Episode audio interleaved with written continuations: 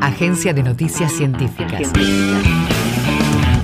Información en tiempo real de la producción en ciencia y tecnología de la Universidad Nacional de Quilmes y las instituciones educativas y científicas del país.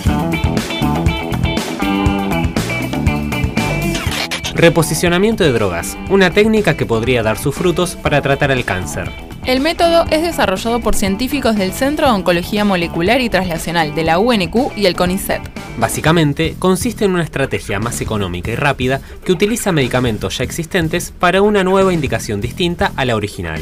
El caso que más avanzó fue el de la desmopresina, un fármaco que se utiliza para contener sangrados. El equipo de investigación lo empleó en personas con cáncer de mama y colorectal. Solar 54, un lugar que recrea la vida en Marte. Se trata del primer centro de investigación científica y desarrollo tecnológico creado para simular la vida del planeta vecino en Latinoamérica y consistirá en la creación de seis domos geodésicos, tres destinados al hábitat y tres que funcionarán como laboratorios. El proyecto se realizará en la Reserva de los Colorados, provincia de La Rioja, por la similitud de vistas y características topográficas con el planeta rojo. Poblar, un banco para conocer las características naturales y sociales de la población.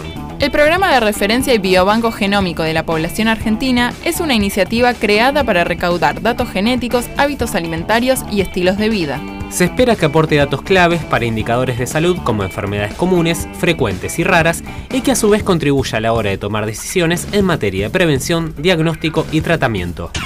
La UNQ participó del tercer Foro Mundial de Derechos Humanos que se realizó en Argentina. Lo hizo a través del Centro de Derechos Humanos Emilio Miñone en una actividad vinculada a radios y derechos llevada a cabo en la Facultad de Arquitectura de la UBA. El evento organizado por la UNESCO congregó activistas y líderes de todo el mundo. En esta ocasión presentó más de mil actividades que se celebraron en cuatro sedes de la capital federal.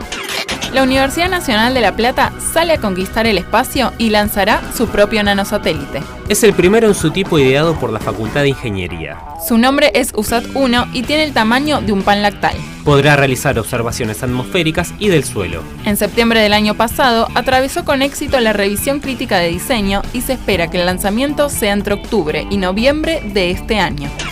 Visítanos en agencia.unq.edu.ar. Universidad Nacional de Quilmes.